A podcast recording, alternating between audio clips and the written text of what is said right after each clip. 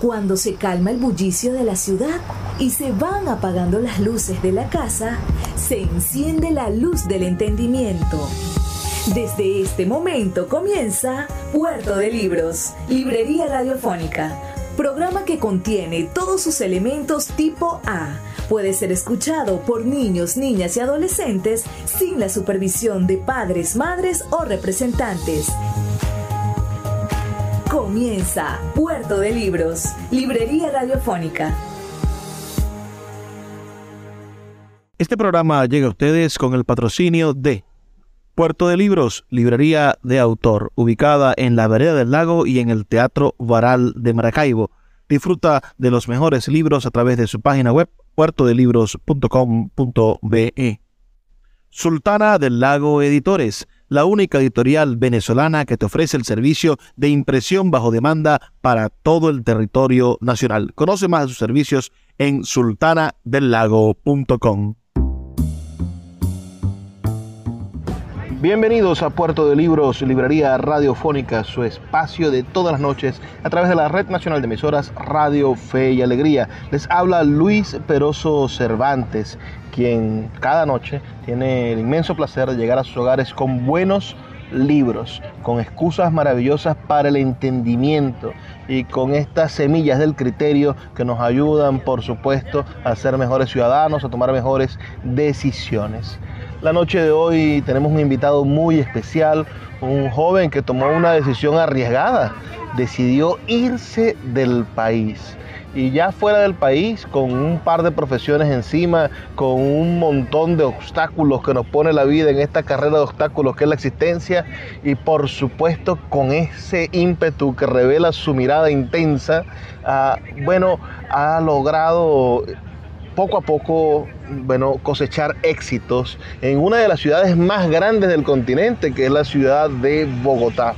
Y ahora ustedes se preguntarán, ¿quién es este héroe venezolano, quizá anónimo y quizás no tan anónimo en los próximos años? Bueno, es Miguel Bosa Terán, un joven escritor, licenciado en Ciencia Política de la Universidad del Zulia, comunicador social de la Universidad Rafael Belloso Chacín, que desde hace algunos años se encuentra en la ciudad de Bogotá y se ha convertido en una especie de trovador bogotano, uh, una especie de artista callejero, pero de la palabra, un artista conceptual. Miguel, por favor, dale un primero un saludo a nuestra audiencia aquí en la Red Nacional de Emisoras Radio Fe y Alegría.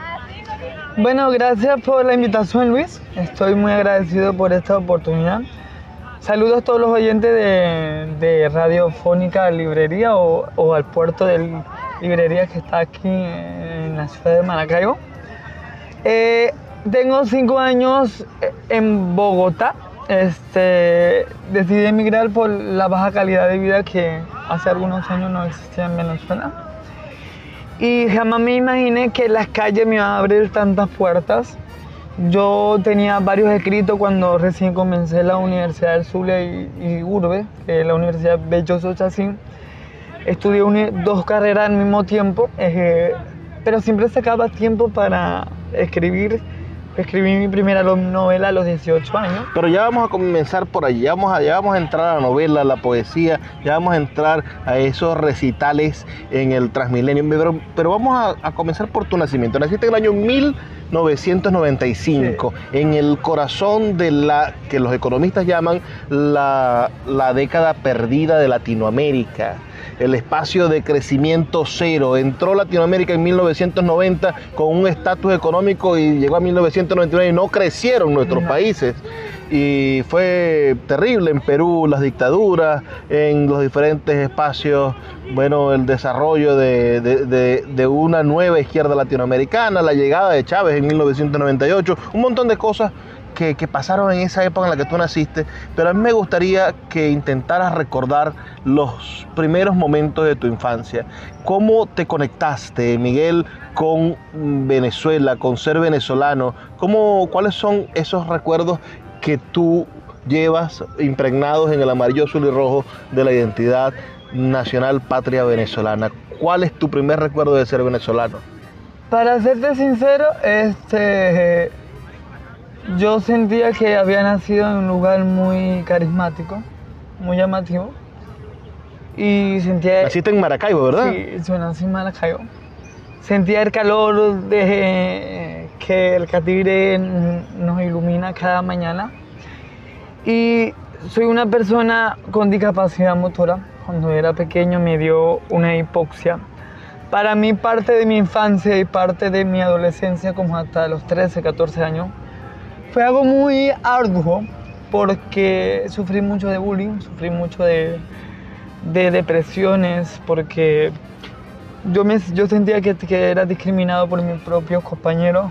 ¿Puedes describirnos, tu, estamos en radio, por supuesto que es difícil explicar qué es una discapacidad motora en radio, pero puedes describirnos en, en qué sientes que tu discapacidad te afecta y de qué manera esta afección, esta hipoxia, eh, que, que, no es sino una falta de oxígeno en el cerebro, te ha te, ha afectado físicamente, es decir, en lo, en lo, concreto, para que las personas que nos escuchan puedan entenderlo? Lo que pasa es que la hipoxia es, es una leve falta de oxígeno en el cerebro, en el cual la persona que le, le da esa, ese, esa pequeña parálisis tiene que tomar oxigenante desde pequeño. Eso sucede más que todo en el momento de, del nacimiento. Mi mamá sufrió un precáncer y por medio de ese precáncer, Luis, eh, sufrí la hipoxia. Son movimientos involuntarios que puede afectar el sistema locomotor. Tú sabes que están alineados con, con, el, con el sistema nervioso central, donde controla los movimientos bruscos, pero en mi caso, como me faltó oxígeno y tuvo una interconexión con el sistema nervioso central cuando me dio la hipoxia, cortó algunas conexiones como tal y yo hago movimientos involuntarios. ¿En qué sentido? En que a veces yo no puedo agarrar algo muy caliente porque el nerviosismo y el, y el miedo que me da dentro de mi cuerpo, siento que se me va a caer encima, empiezo a temblar completamente y creo que es un impedimento en que yo tengo que esperar ciertos minutos para que la bebida caliente baje un poco de, temperatura y a veces mi, mi, mi cabeza, eh, a veces estoy mirando en ciertas direcciones, pero bordeo repentinamente por algo que no puedo controlar. O sea, mi terminan siendo uh, reacciones nerviosas que se describen físicamente, sí. es decir, que controlan parte, el, el, el, sistema parasimpático controla parte del cuerpo sí. en momentos donde no debería estar funcionando. Sí, exacto. Entonces, debido a la falta de oxígeno y la, la conexión que se partió entre el sistema nervioso central con el cerebro, fue un auge para mí que no puedo controlar completamente mi cuerpo. Pero esto no te discapacita de ninguna De manera ninguna intelectualmente. No, Es decir, o sea- por, por lo visto, eres un hombre con dos profesiones, eh, con un talento espectacular para construir poesía, Sí. para, para pensar, para hilar ideas y argumentos. Entonces, eh, muy a pesar de que, de que quizás estás sufriendo las, eh, las consecuencias de ese accidente involuntario, por supuesto, Sí. de, de tu madre, ah, estás dotado con una inteligencia maravillosa. Sí. Incluso yo siempre fui uno de los mejores estudiantes en, preescolar. Siempre fui estudiante de buenas calificaciones cuando pasé a bachillerato. Tuve varios años en el cuadro de honor, pero siempre me mantenía con dos, tres amigos porque, como te dije al comienzo, sufría de bullying. Porque esas personas que se burlaban de mi discapacidad, no sé si eran intolerantes, no sé si tenían una buena educación dentro de, su casa o eran niños muy hiperactivos, pero yo me sentía reflejado muy mal este, emocionalmente. Incluso llegó un tiempo en que yo sufrí de depresión y yo no le conté nada a mis padres, en el sentido de que yo no quería que mis padres se involucraran en los problemas que, que se me estaban presentando y que yo prefería callarlo. Claro, la, la- la depresión también es difícil Sí. de, de entenderla, y más que todo si te da en la adolescencia, Sí. en la juventud. Es decir, ¿cómo tú sabes que estás en un cuadro clínico y no que la propia depresión te haga pensar que tu vida es miserable? ¿no? Es decir, tal la diferencia entre, entre la, mm, los problemas económicos, mis- la, la miseria eh, con la que coexistimos y los procesos depresivos profundos Sí, en los cuales por razones químicas, por razones de, complejidades mentales, eh, psicológicas, a una persona se ve, bueno, en un proceso de una enfermedad de una enfermedad psicológica como es la depresión, que, necesita tratamiento, que necesita ayuda médica, que necesita apoyo. Sí, pero en mi caso no me duró mucho tiempo la depresión, simplemente decidí aceptarme tal cual y como soy y no acoger las opiniones externas de otras personas, simplemente tratar de, de concientizar, de dar el ejemplo de ser una persona diferente y que a pesar de mi discapacidad yo puedo seguir adelante porque ¿A qué edad más o menos llegó esa epifanía de, decir, bueno, me vale el mundo, yo soy quien soy y voy a seguir caminando de esta manera? Yo creo que fue cuando tenía como 15 años que vine a hacer la primera, no, la primera comunión no, este, la confirmación en una iglesia católica cerca por mi casa, se llama San Ignacio de Loyola. Yo sentí que algo muy grande en mí se abrió mentalmente y me decía internamente que me aceptara tal cual y como era Luis. Y yo sentí como un respiro dentro de mi cuerpo. Y dije, ¿sabes qué? Voy a hacer algo muy diferente. No me importa lo que digan los demás. Y así he hecho hasta, hasta el, sol de hoy, donde todavía recibo burlas en algunas ocasiones Incluso lo he tenido en Bogotá con los usuarios de Transmilenio, pero aún así eso no me impide a, triunfar, a dar a reconocer más mis letras como, como lo estoy haciendo en este momento y creo que es un ejemplo para la sociedad. Vamos a hacer una pausa, Miguel, de solamente dos minutos para escuchar los mensajes de Radio Fe y Alegría, el gran corazón rojo que lleva educación a todo el país. Y después vamos a intentar meternos en, ese, en esa adolescencia, en esa juventud, el por qué estudiar dos carreras, el por qué estudiar ciencias políticas y después, bueno, la difícil decisión, irse del país que no es nada, no, no, no, no es deshojar una margarita irse del país. Y más con una discapacidad, más con estos obstáculos que te ha puesto la vida y que has logrado saltar, que has logrado sortear y que aún a pesar de todos estos obstáculos que, bueno, que todos tenemos también obstáculos, por supuesto. Bueno, tú hoy visitas Maracaibo, visitas, vuelves a tu tierra unos días precisamente para demostrarnos que se pueden hacer las cosas y que se pueden hacer las cosas con felicidad. Así que si nos estás escuchando, recuerda un mensaje de texto al 0424 672 3597 0424 672 3597 o nuestras redes sociales arroba librería radio en Twitter y en Instagram. Ya volvemos con más de Puerto de Libros, Librería Radiofónica. Puerto de Libros, Librería Radiofónica tu canal diario para encontrar nuevos libros. Con el poeta Luis Peroso Cervantes. Síguenos en arroba Librería Radio. When you need mealtime inspiration, it's worth shopping Kroger, where you'll find over 30,000 mouthwatering choices that excite your inner foodie. And no matter what tasty choice you make, you'll enjoy our everyday low prices, plus extra ways to save, like digital coupons worth over $600 each week. You can also save up to $1 off per gallon at the pump with fuel points. More savings and more inspiring flavors make shopping Kroger worth it every time. Kroger, fresh for everyone. Fuel restrictions apply. Puerto de Libros, librería de autor. Siete años siendo la librería virtual más grande de Venezuela, con dos sedes físicas, una en el Teatro Baral de Maracaibo y otra en la Vereda del Lago. Es un centro cultural dedicado al libro, proyecciones de cine gratuitas, talleres literarios, formación de nuevos escritores, talleres de teatro y de música todo en un espacio dedicado al mundo de los libros y del conocimiento. Síguenos en nuestras redes sociales arroba puerto de libros y compra todos nuestros libros en la página web www.puertodelibros.com.be. Puerto de Libros, la librería que estás buscando. El poeta Luis Peroso Cervantes le acompaña en Puerto de Libros, Librería Radiofónica, por Radio Fe y Alegría, con todas las voces.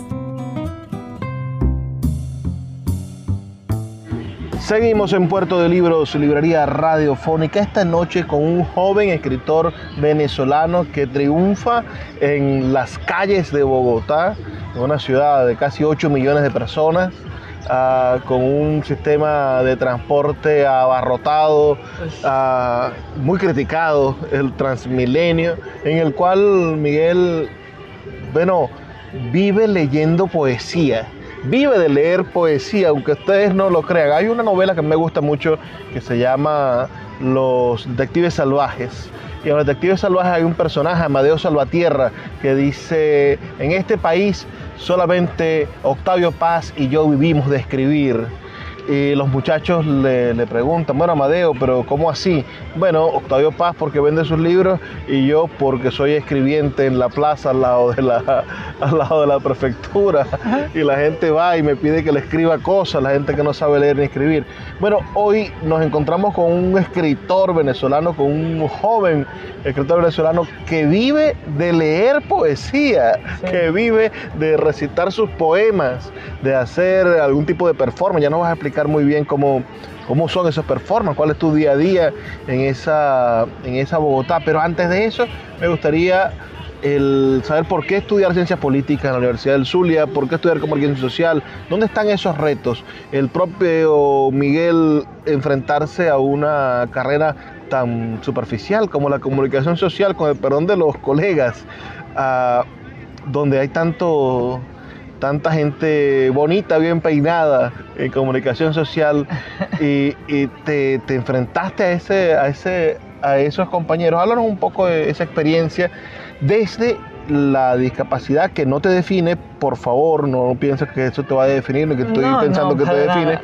pero sí es importante ese correlato también, hacerlo, ¿no? Porque vivimos en una sociedad que no está preparada para ser una sociedad de accesibilidad. Uh -huh. Tenemos una sociedad que si hay una persona en silla de ruedas no tiene acceso para silla de ruedas en los edificios. Nuestras universidades son puras escaleras. ¿Qué pasa con una persona que tiene problemas de accesibilidad, uh, por ejemplo?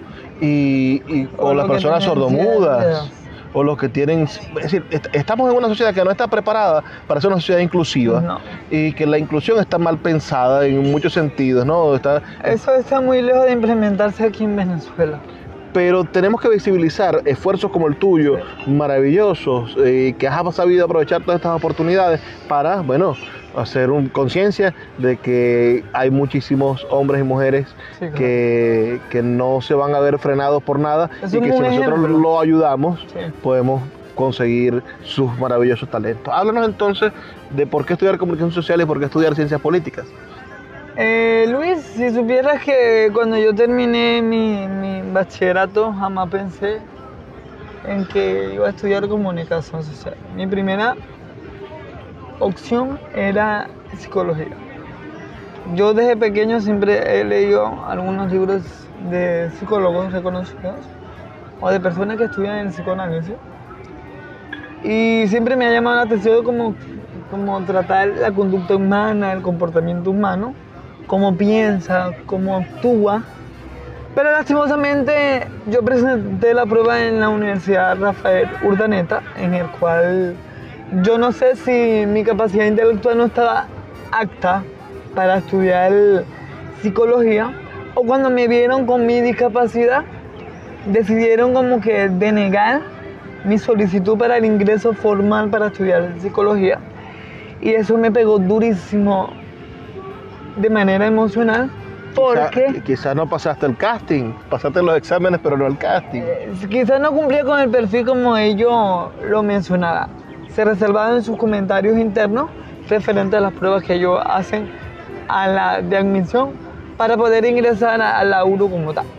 Entonces, como ya yo había desechado esa oportunidad, decidí como que buscar dos opciones. O sea, había quedado en el estado de la, Universidad del Zulia por mi promedio académico, bachillerato, y la beca GER, que en ese momento todavía estaba en auge, me otorgaron una beca para estudiar una carrera que yo quisiera.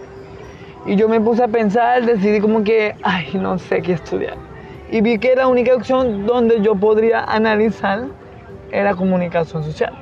Porque más allá de tener una cara bonita, debe ser presentable, de, de vestirse de manera formal, entre comillas, yo no lo veía de esa manera, yo lo veía como algo objetivo, de querer informar a la sociedad de lo que realmente sucede y que esa sociedad sepa que la información que está dando puede sacar su propia conclusión. Y por eso decidí estudiar comunicación social, mención audiovisual.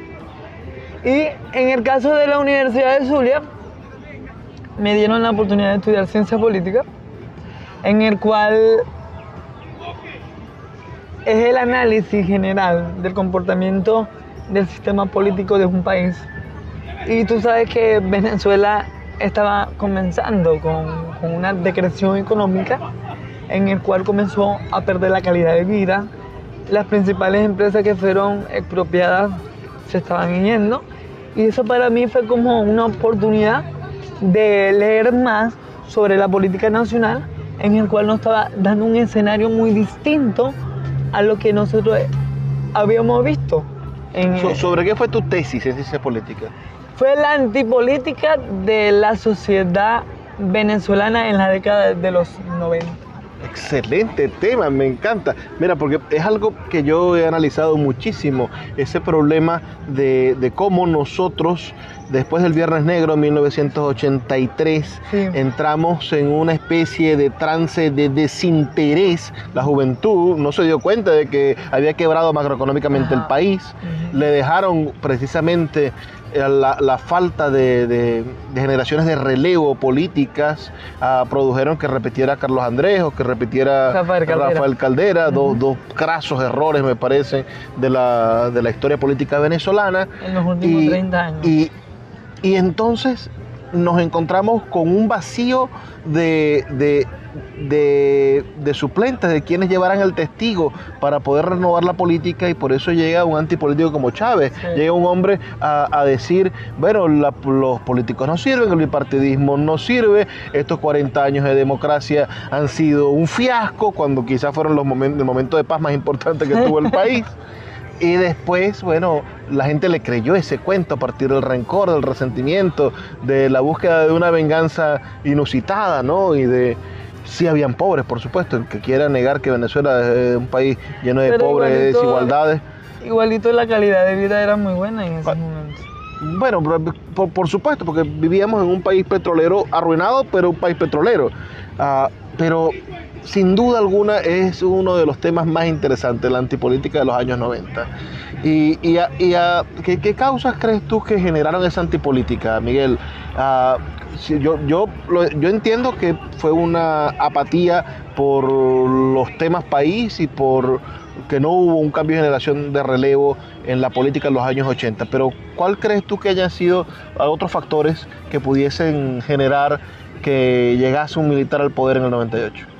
Yo creo que fue el desasiego político que vivía Venezuela en ese momento, porque tú sabes que cuando Chávez da el primer golpe de Estado en 1992, donde ese mismo año da dos golpes de Estado a Carlos Andrés Pérez, en el cual Carlos Andrés Pérez no supo cómo lidiar con Chávez en ese momento, y Chávez ya estaba agarrando popularidad en los principales medios masivos en ese momento en Venezuela.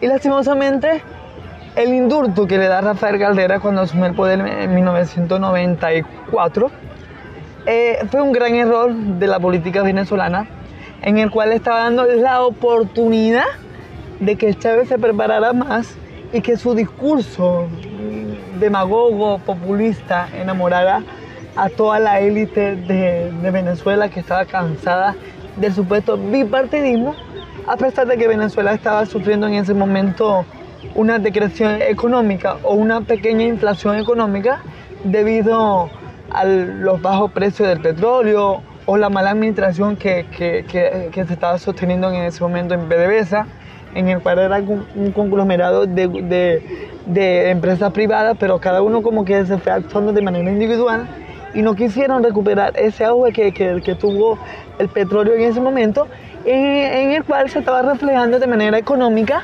y por eso el bipartidismo que era Acción Democrática y COPE estaba perdiendo y, repitieron los gobiernos de Carlos Andrés Pérez con, con Rafael Caldera. Y, le dieron la oportunidad de que Chávez se preparara más, se reuniera con los principales partidos comunistas de Venezuela o, de izquierda que estaban en auge en ese momento en América Latina, como lo tú lo mencionaste, que estaba en auge las dictaduras de izquierda en ese momento y que, y que tenía gran relevancia también con la FAL, el ELN, grupo guerrillero de Colombia, y también tenían una correlación con todo ello y aprovecharon que el bipartidismo de la Cuarta República, como lo llama Chávez, este, perdía auge. Y la, la política venezolana decidió apoyar de, de, manera unánime, pero por debajo de la mesa, a Hugo Chávez, para que la población supiera. Además, los empresarios, ¿no? El nacional, claro, por las eso, de los cisneros. Por eso te estoy diciendo. O sea, fue como un abreboca de manera ficticia la oportunidad que le estaban dando a Hugo Chávez. Ellos mismos financiaron a Hugo Chávez como tal. Chávez enamoró con su discurso, o sea, movía masas, se preparó durante años. Yo, yo creo que, que, duró como unos dos, tres o cuatro años antes de 1998 para, para asumir el, el rol de ser candidato presidencial y en el cual su contrincante principal, que era Irene Sáez en ese momento. Imagínate, una Miss Universo. Pero igualito era una opción muy distinta. También antipolítica. Antipolítica, sí. Pero no tuvo el respaldo político como lo tuvo Chávez. Mira, son, son, es momento de que hagamos otra pausa, Miguel. Estamos escuchando a Miguel Bosa Terán, joven escritor, licenciado en Ciencias Políticas de la Universidad del Zulia, comunicador social y que ya nos va a contar cómo se convirtió en Rapsoda, cómo, cómo llegó a ser famoso en las calles de Bogotá como este poeta que le canta a, a la ciudad de las siete colinas, es que le dicen a Bogotá. Sí. Voy a, voy a, ya, ya vamos a hablar sobre, sobre Bogotá, vamos a hablar sobre el éxodo, sobre irse del país, vamos a hablar sobre todas estas cosas terribles y maravillosas que te han enriquecido como ser humano Sí. y por supuesto vamos a hablar sobre poesía y sobre literatura. Una pequeña pausa y ya volvemos. Recuerden sus comentarios al 0424-672-3597 o nuestras redes sociales arroba librería radio en Twitter y en Instagram. Escuchas Puerto de Libros con el poeta Luis Peroso Cervantes. Síguenos en Twitter e Instagram como arroba Librería Radio. Hey, it's Ryan Reynolds, and I'm here with Keith, co star of my upcoming film, If, only in theaters, May 17th. Do you want to tell people the big news?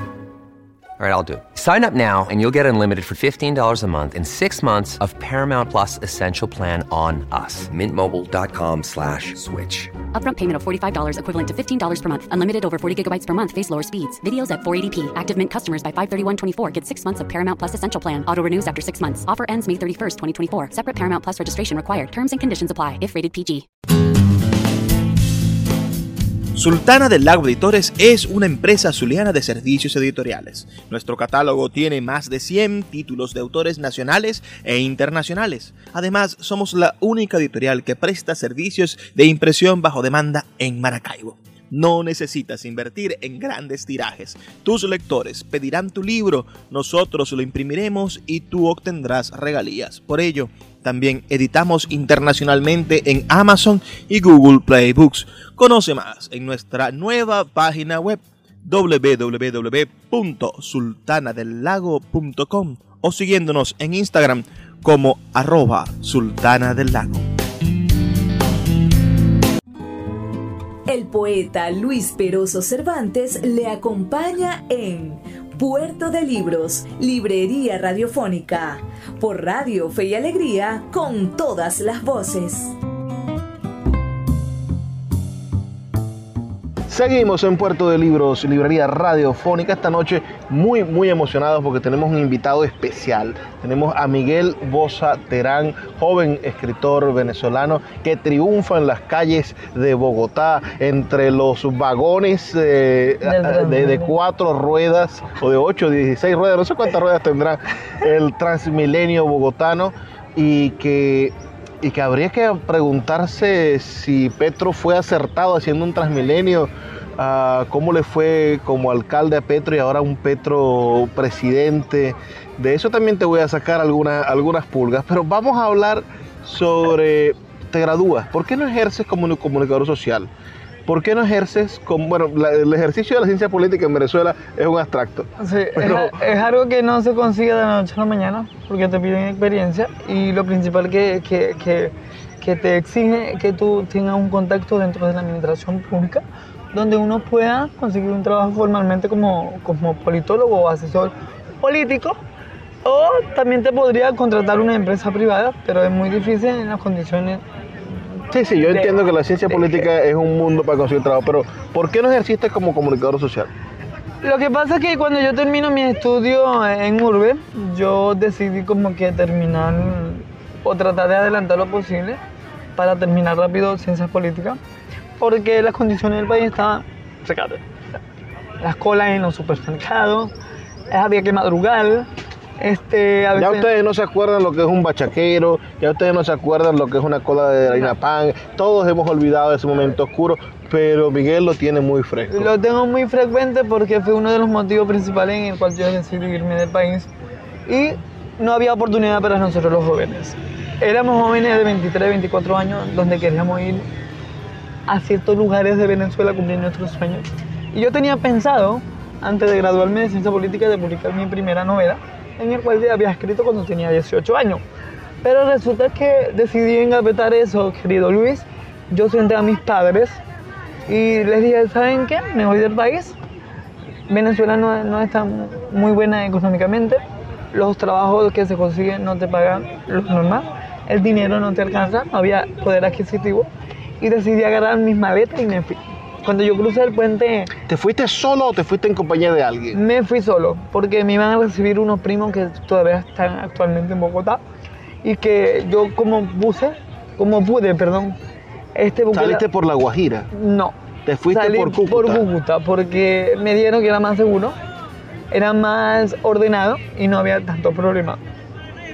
Y fue dicho y hecho que mi transición entre la frontera de Colombia y Venezuela fue algo muy tedioso porque habían personas que querían aprovecharse, o sea, como vieron que yo, yo era una persona con discapacidad motora, querían aprovecharse. Hubo un momento en que casi me roban la maleta, tenía algo, algo ahí muy importante. tenía- ¿Colombianos o venezolanos? ¿Quiénes te quieren robar? yo creo que eran venezolanos, en el cual estaban aprovechando la, la migración y querían como que... Gobernaba Santos. Y soy gobernador Santos. Fue en el año 2018, en el, en el cual Santos todavía no entregaba el poder a, a Iván Duque. Y fue muy difícil los primeros meses. Hubo un momento en que dormí en la calle. Me tocó, ¿Pero qué pasó con los primos? ¿No te recibieron? Tuve problemas con ellos en cierto tiempo, pero yo a los cuatro meses decidí abrirme.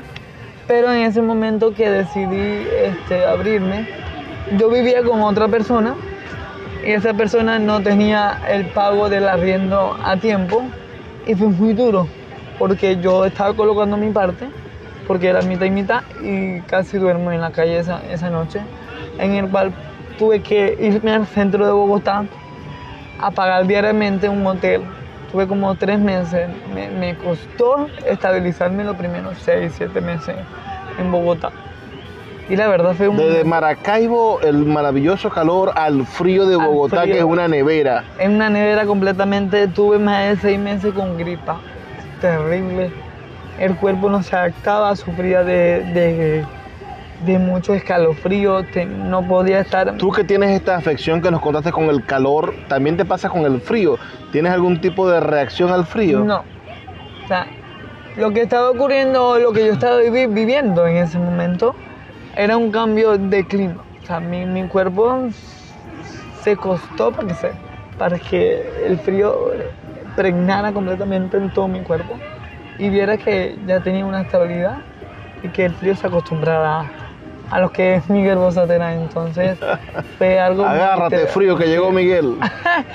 fue algo muy tedioso, Luis, pero mi, mis primeros meses en Colombia fueron fuertes, fuertes, que mis, mis padres no saben del todo, pero uno como migrante ve muchas cosas. ¿Y qué llegaste haciendo? ¿Que ¿En qué, trabaja, ¿En qué trabajó Miguel Bosa Terán los primeros meses? Los primeros meses decidí vender en la calle caramelo, chocolate, eh, maní, donde podía conseguir para pagar arriendo, servicios y comprar mi, mi comida y todo. O sea, un poco esconder los títulos universitarios, todos Sí. los libros leídos Todo. y salir con una bolsita a, a- a aprovechar un Sí. poco la circunstancia. Y... Sí, mi- mientras me salía el permiso y todas esas cosas, intenté buscar en empresas de empaquetado, pero me pedían el permiso.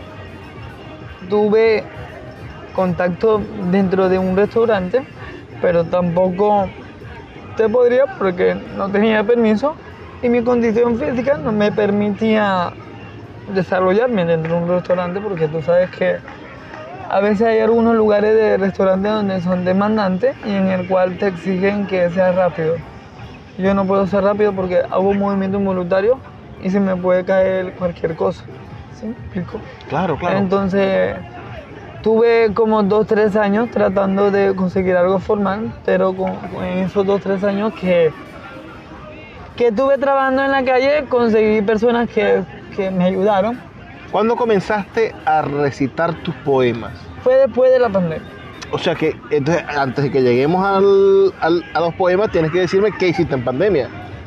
Dios mío, Luis, fue algo muy duro.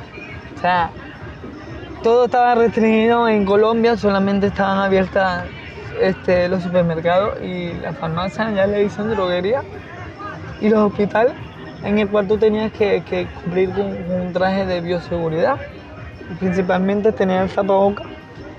Y yo solamente tenía economía para un mes.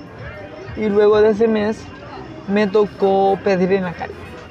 O sea, hubo fundaciones que donaron a venezolanos eh, mercado dinero y con eso cuatro o cinco meses de, confinamiento que sufrió Colombia debido a las cuarentenas que estaba implementando el Ministerio de Salud en ese momento, yo tuve que, que, que encerrarme, o sea, salir como tres, cuatro horas al día con mi tapabocas, echarme alcohol en todo el cuerpo o en la mano y, poder, y ponerme a pedir dinero. Iba casa por casa en el norte de Bogotá. Fue duro. Yo llegó un momento en que quería llorar, quería regresarme a la calle. Yo les hacía videollamadas a mis padres, en el cual estaba impotente, estaba eh, entristecido. Y yo le decía que me quería regresar, no me importaba que las fronteras estuvieran cerradas, no me importa que, que, que- que si me mata la guerrilla en plena selva, no me importaba eso.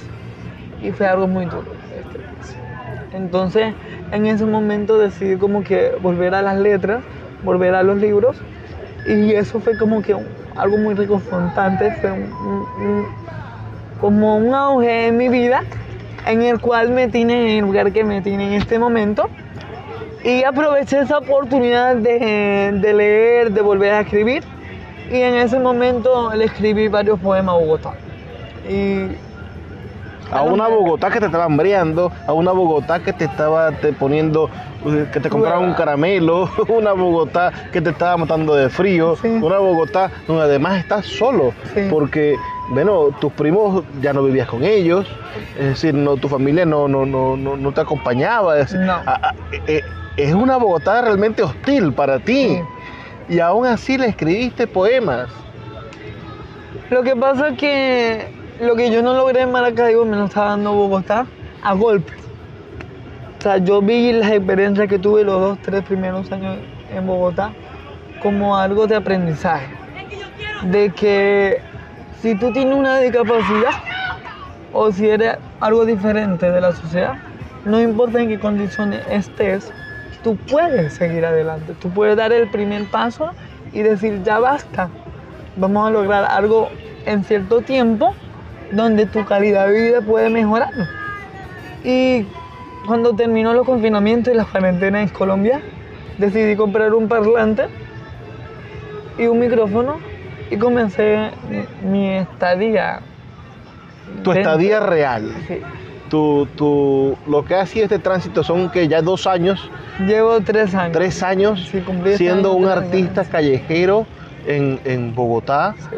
en el Transmilenio para ser más específico, ah, con un auditorio gigantesco, porque ¿cuántas personas te pueden escuchar al día en el Transmilenio? Como 200, 400 personas, porque cada vagón tiene como accesibilidad a más de 20 personas. ¿Y cómo te trata el bogotano? ¿Te recibe, te aplaude, no le gusta? hay momentos en que yo me monto en un vagón a recitar uno de los poemas que le he escrito a Bogotá, porque son 14 poemas que le he escrito a Bogotá.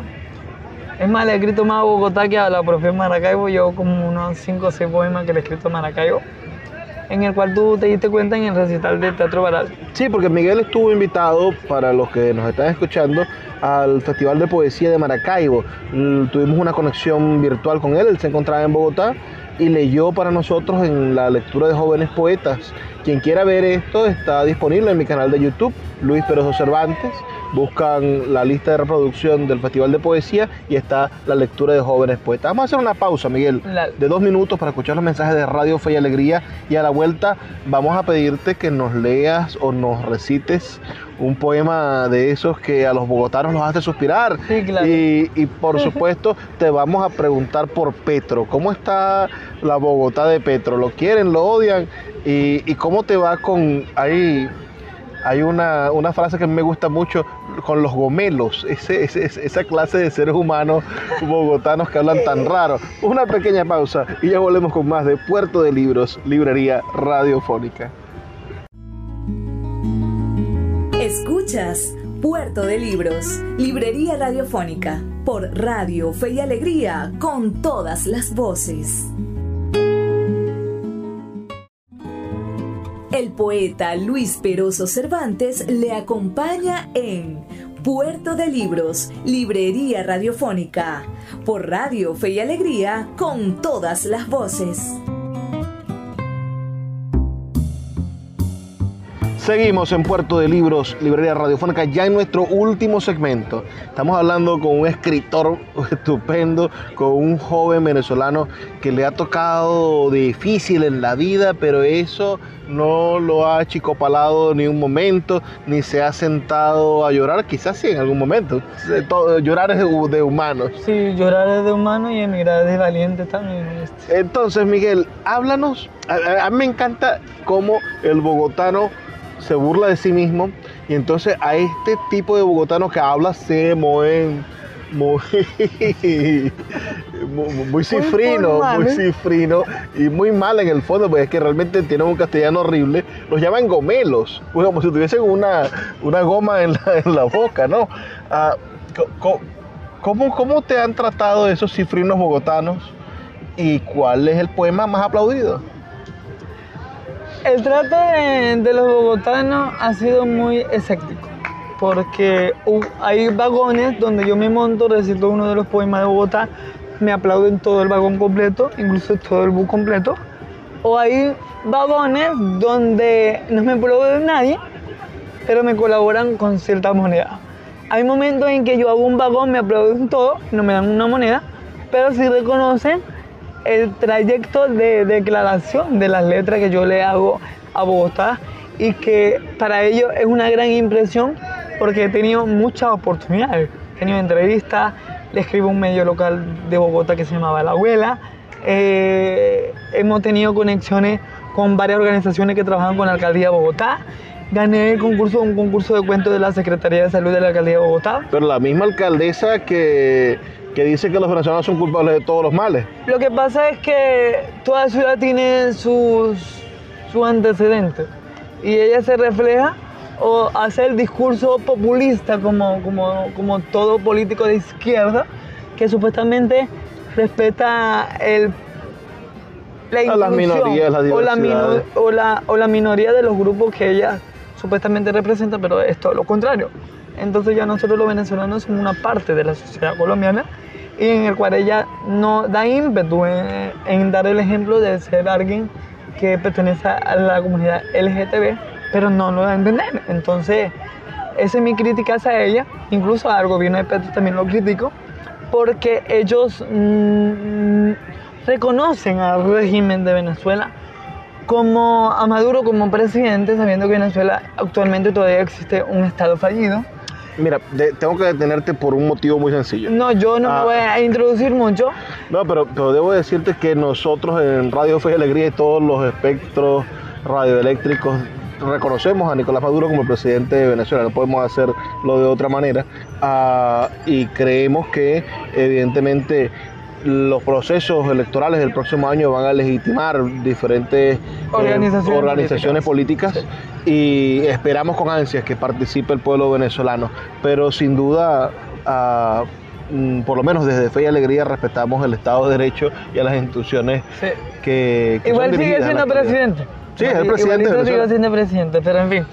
Petro no ha tenido muy buena aceptación en la sociedad colombiana, porque si tú te pones a comparar lo- los resultados preliminares de- del Consejo Nacional de Colombia, en el cual Petro ganó por 2-3 porcentajes, con su contrincante, este, ¿cómo se llama? Ese Eh, viejito daba risa. Hernández, eh, no me acuerdo el nombre, pero el apellido es Hernández, en el cual era un, un empresario antipolítico que representaba esa sociedad colombiana que está cansada de la posguerra o, de la, o, o- o que todavía vive la guerra interna del conflicto que han vivido durante los de más de 50 años.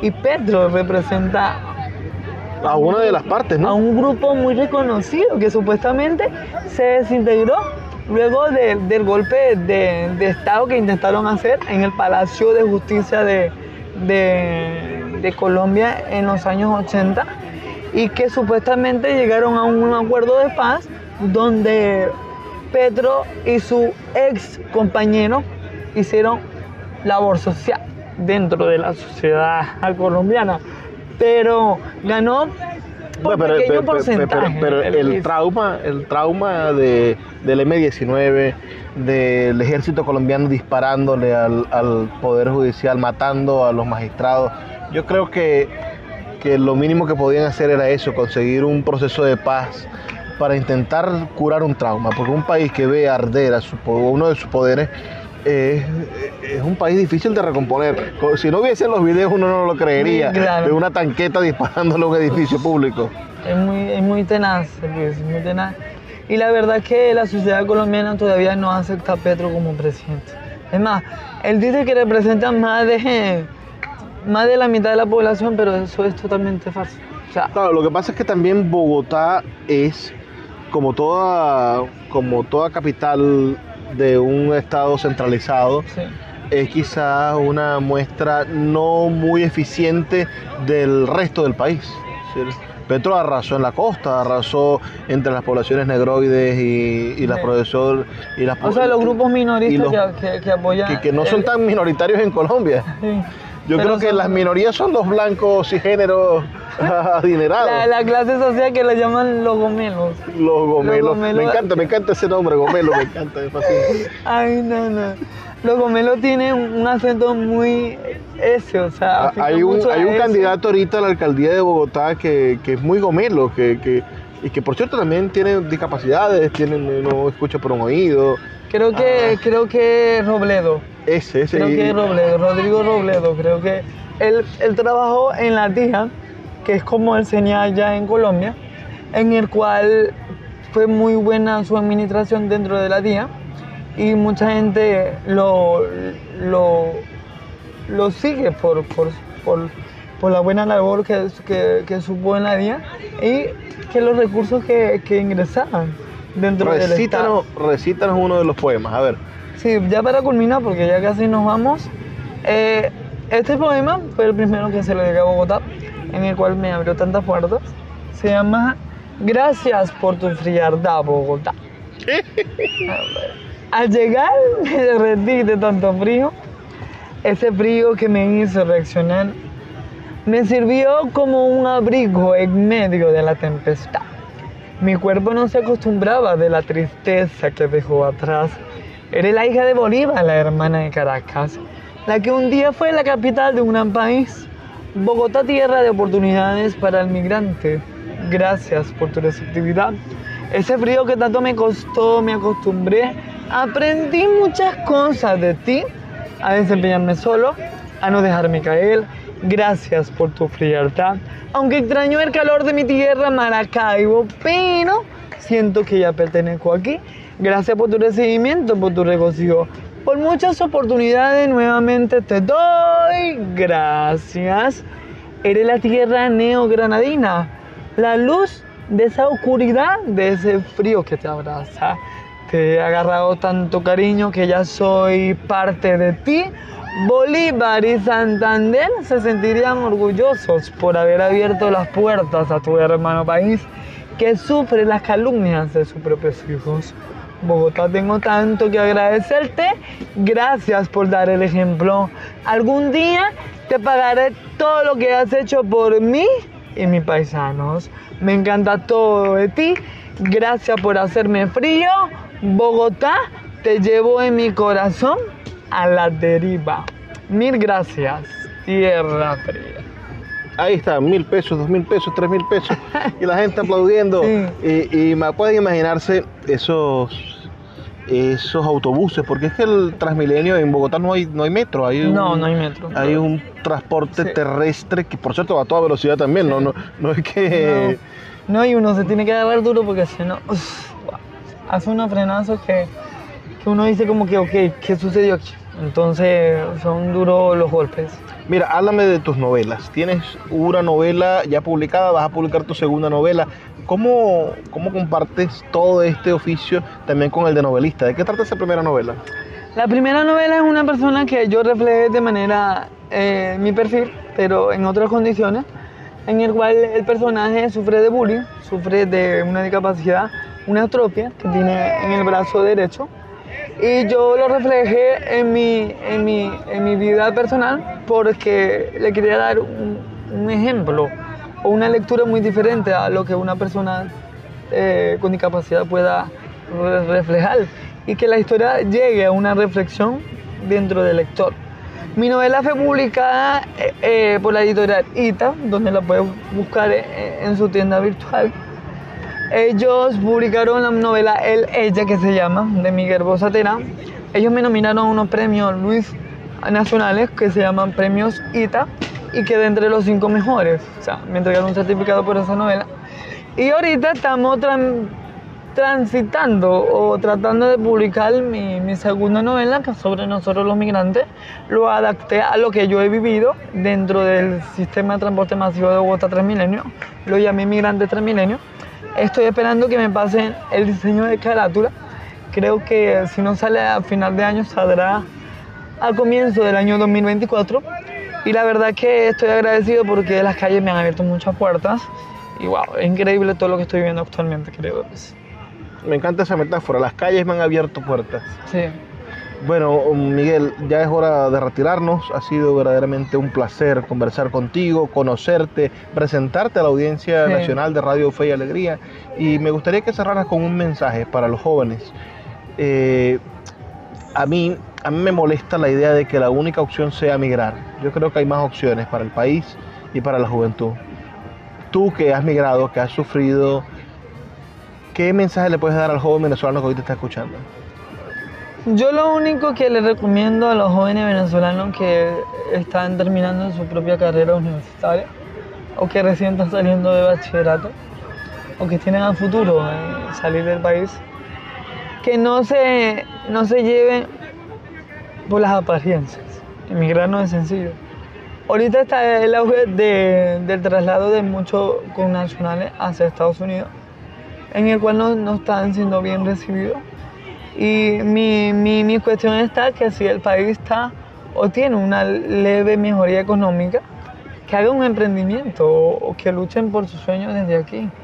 Siempre costará un poco al principio, pero si eres constante, si eres disciplinado, si eres ordenado con tu vida diaria, los puedes conseguir tarde o temprano. Y creo que Venezuela necesita esa juventud luchadora, esa juventud motivadora que le ayude a, resurgir lo, lo que era hace 10, 15 años Venezuela, en el cual yo era estudiante y tú eras estudiante también. Y fue como un aprendizaje lo que hemos vivido en los últimos 6, 7 años con esta migración. Y yo les recomendaría que, que no se fueran así por así, que agoten todas las opciones que tengan y que si no ven que, que, que su sueño o su emprendimiento se, se, se dé, decidan irse si, si están en sus condiciones. Pero yo les recomendaría que fueran personas luchadoras.